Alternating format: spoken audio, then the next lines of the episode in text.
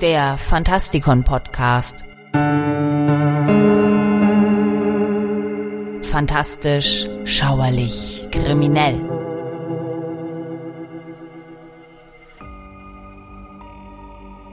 Willkommen zum dritten Teil unserer Reise durch die Unterwelt. Die ersten beiden Teile sind sehr leicht zu finden. Es handelt sich um die Folgen 12 und 13. Nachdem wir uns bereits angeschaut haben, wie Dichter, Schriftsteller und Comicautoren die Hölle beschreiben, werfen wir nun einen Blick auf die Vorstellung eines Schriftstellers, der außerdem ein Maler und Konzeptkünstler ist, Wayne Barlow.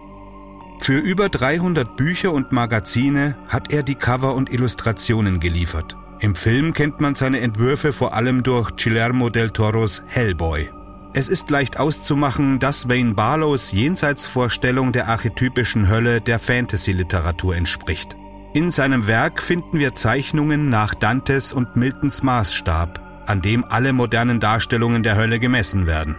Barlows Hölle ist ein monolithisches und fremdes Reich, aus dunklen und felsigen Einöden bestehend, die vom unheimlichen Glanz dämonischer Glyphen erhellt und von den gewaltigen Zitadellen der Gefallenen bedroht werden.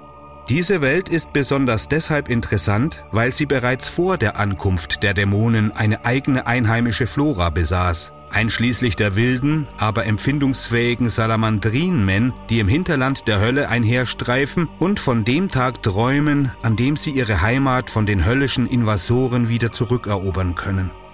Was Milton uns nur suggeriert hat, Barlow liefert es.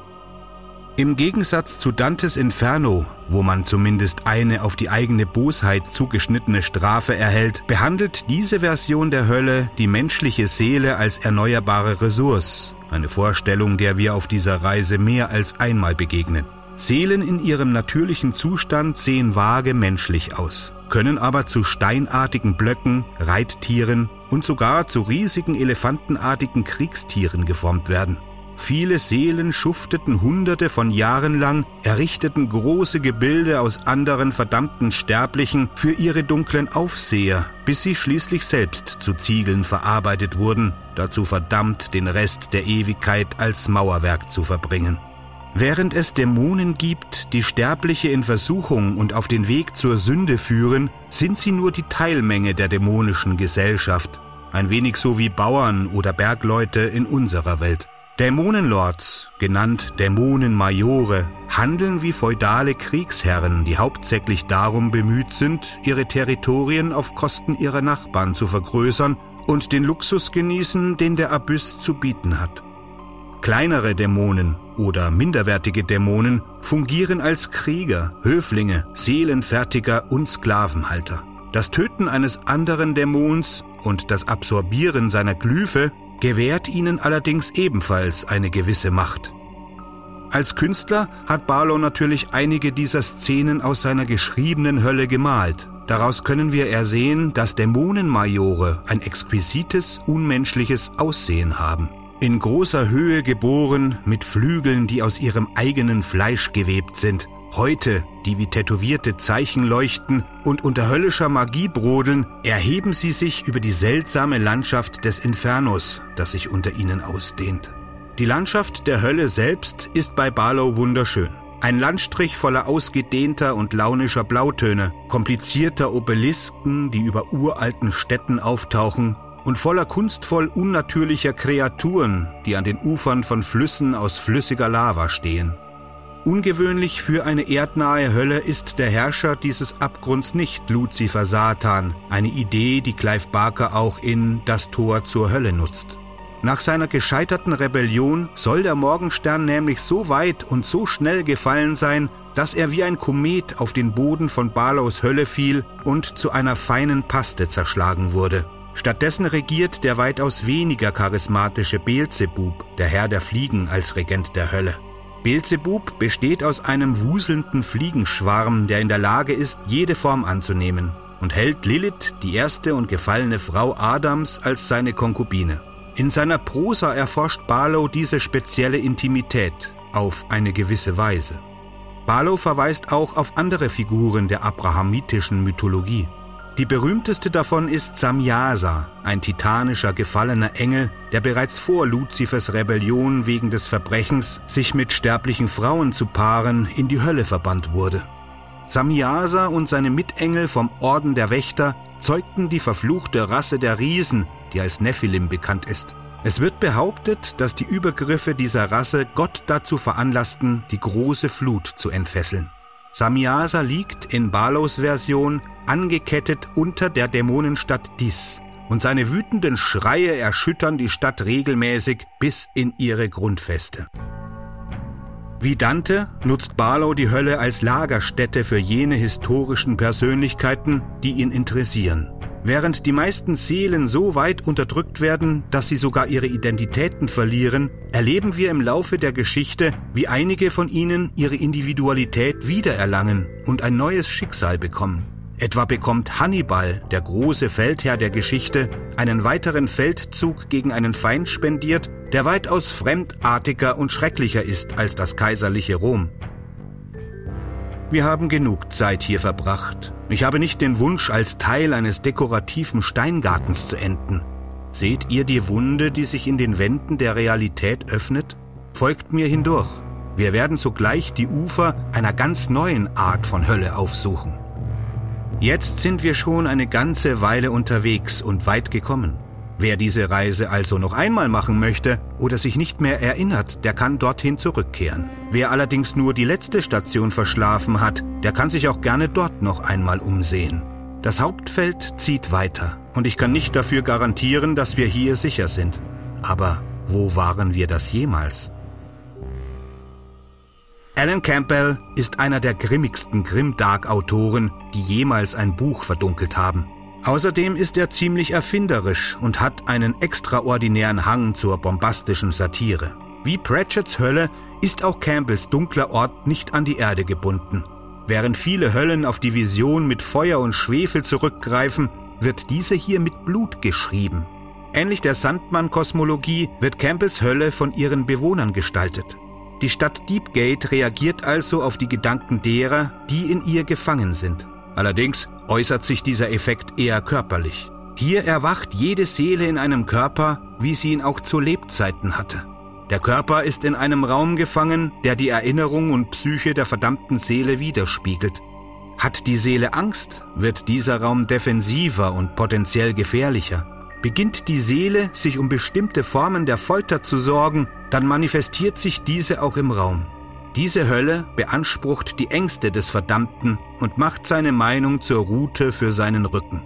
Der eigentliche Spaß beginnt, sobald man merkt, dass der Raum auch man selbst ist.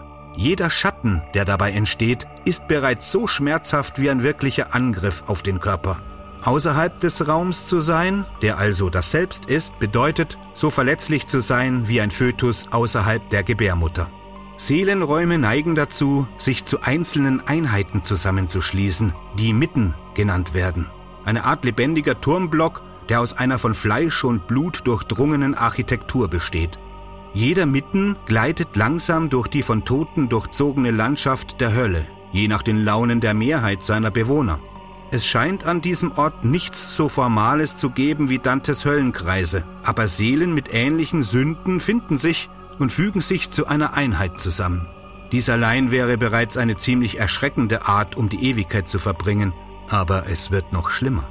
Diese Hölle ist ein militärisch-industrieller Komplex. Sie wird von König Menor regiert und von einer Armee von Mesmeristen bewacht. Menor ist entschlossen, das Reich der Lebenden zu erobern und deren dekadente Götter zu zerstören. Seine Mesmeristen versklaven Seelen und formen sie um, damit sie den Zweck des Höllenkönigs entsprechen wie zum Beispiel die Errichtung gigantischer Kriegsmaschinen, um der Welt, die über der Hölle liegt, den Untergang zu bringen. Menor selbst freut sich daran, auch seinen engsten Dienern neue Formen aufzuzwingen. Aber noch grausamer sind die großen Fleischereimaschinen, die Tausende von Seelenräumen abbauen, zerkleinern und ernten, um den ständig wachsenden Blutdurst der Hölle zu stillen. Blut ist der Grundstoff der Hölle und das Baden darin ermöglicht es den Verdammten in der Welt der Lebenden eine Zeit lang zu überleben. Menor benötigt also einen endlosen Vorrat davon, wenn er die Welt erobern will. Die Dämonen aus Balos Hölle mögen sich vielleicht nicht um die Seelen kümmern, aber zumindest besteht dort die Chance, eines Tages frei zu kommen, selbst wenn es Jahrtausende dauert, die man als Teil einer Brücke verbringt, bevor dieser glückliche Tag anbricht. In Campbells Hölle stehen die Chancen gut, dass der Einzelne kaum besser gestellt ist als irgendein Ersatzteil, das diese schreckliche Mühle mit am Laufen hält. Nicht einmal der Mühe der Folter wert. Es ist die Hölle der Industrialisierung, des zügellosen Kapitalismus, und der ultimativen Form der Entmenschlichung. Mit diesem charmanten Gedanken im Hinterkopf ist unsere Reise fast vorbei, aber wir haben noch einen letzten Ort zu besuchen. Wir sind über Feuerseen und Blutflüsse gesegelt, haben die Leere zwischen den Sternen durchquert und merkwürdige Dimensionen durchschritten. Jetzt kommen wir an die Grenzen der Hölle und müssen über sie hinausgehen zu den älteren und fremderen Regionen der Toten. Ich hatte einen freundlichen Wanderer beauftragt, uns durch die Lücken in der Welt zu führen, bis wir den richtigen Ort erreicht haben, aber er scheint sich auf dem Weg verirrt zu haben. Wahrscheinlich ist er betrunken in einem Graben gelandet. Nun gut, schließen wir uns einfach der Monsterkarawane an. Ich denke, ich habe genügend Papiergeld, um Sie davon zu überzeugen, dass wir Sie eine Weile begleiten werden.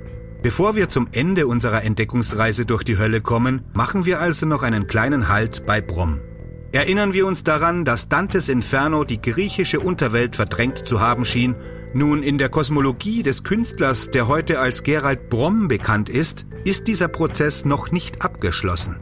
Ähnlich wie in Neil Gaimans American Gods verbreitet Lost Gods die Ansicht, dass alle Götter real sind, aber dass viele von ihnen in Bedeutungslosigkeit verblasst oder durch diese Bedeutungslosigkeit zerstört wurden. In diesem Fall haben sich die Götter der modernen Weltreligionen unter dem Banner des einen Gottes zusammengeschlossen, um die heidnischen und unabhängigen Götter zu vertreiben und zu töten. Dieser Prozess ist auf der Erde selbst so gut wie abgeschlossen, aber viele der getöteten Götter halten immer noch Hof in der Unterwelt und regieren über alte und neue Geister im Land des Fegefeuers. Ihre Territorien sind bedroht durch den Imperialismus der Hölle und ihrer Dämonen, die dunkle Kehrseite des Bündnisses des einen Gottes. Diese Hölle ist ein expandierendes Reich im nahezu unendlichen Reich der Toten, keine Welt für sich allein. Nicht, dass der Rest von Broms Unterwelt nur Süße und Licht wäre. Tatsächlich hat dieses Jenseits einiges mit Barlows und Campbells Höllen gemeinsam, zum Teil weil Brom ebenso ein Horror wie ein Fantasy-Autor ist. Er scheint es zu genießen, seinen Figuren schreckliche Schicksale zuzumuten, mit so gut wie keiner Hoffnung, die erdrückende Verzweiflung und Ungerechtigkeit jemals zu überwinden. Menschliche Seelen sind hier sowohl eine Unterklasse als auch eine Ware, besteuert, versklavt, an die Launen ihrer Meister angepasst und sogar zerrissen, sodass ihre Substanz andere Wesen ernähren, heilen oder stärken kann. Wir sehen nicht viel von der Hölle in dieser Geschichte, aber wir wissen, dass es ein Ort dunkler Erfindung und wilder Krieger ist. Neben obskuren Figuren wie dem slawischen Gott Veles bedient sich Brom viel aus der griechischen und ägyptischen Mythologie, um sein Fegefeuer zu erschaffen. In gewisser Weise haben wir hier den Kreis zu Dantes Inferno, wo unsere Reise begann, geschlossen. Neben der bekannten Anordnung von Unterweltflüssen haben wir Kreaturen wie Sphinxen und Satyren. Wir bekommen auch eine faszinierende, altägyptisch inspirierte Vorstellung von der Natur der Seelen zu sehen. In dieser Welt besteht eine Seele aus zwei Teilen, von denen der eine das Bewusstsein ist und der andere ein neuer Körper, um das Bewusstsein aufzunehmen. Ohne diesen Seelenkörper ist man dazu verdammt, selbst im Land der Toten ein Geist zu werden. Aber der Seelenstoff, aus dem diese Körper bestehen, ist äußerst nützlich und macht die Seelen zur natürlichen Beute sowohl der Götter als auch der anderen Seelen und zum Treibstoff für viele Industrien und Güter. Die Bewohner der Hölle fürchten die Lost Gods des Fegefeuers, während sie sich in ihr Territorium wagen, um Seelen zu stehlen oder zu tauschen.